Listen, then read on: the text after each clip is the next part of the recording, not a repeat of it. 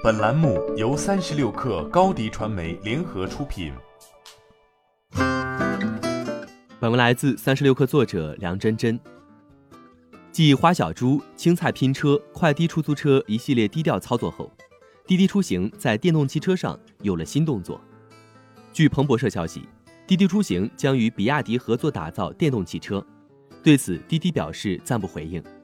但在两个月前，工信部发布的《道路机动车辆生产企业及产品第三三五批公告》中，比亚迪已申请通过了一款最新纯电动汽车，并被纳入了二零二零第九批新能源汽车推广应用推荐车型目录中。据路透社采访的相关人士透露，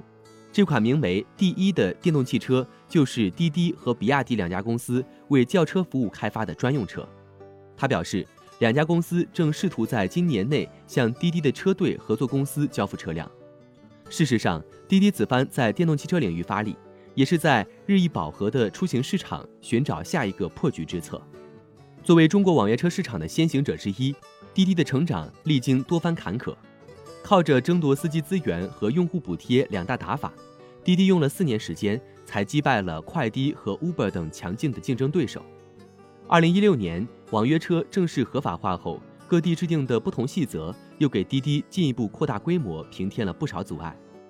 而二零一八年滴滴出行发生的两次重大安全事故，让滴滴瞬间陷入低谷，同时也为其他竞争者提供了可乘之机。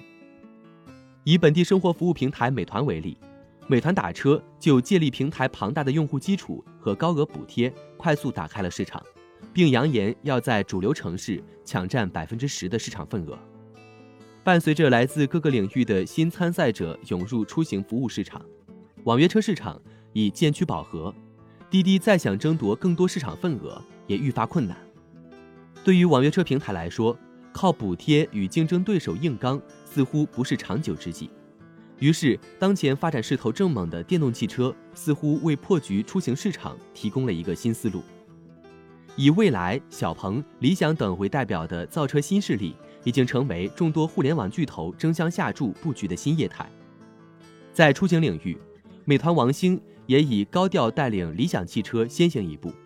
滴滴此番与比亚迪合造电动汽车成为必然之举。欢迎添加小小客微信 xs 三六 kr，加入三十六氪粉丝群。做淘宝短视频就找高迪传媒，详询高迪传媒微信公众号。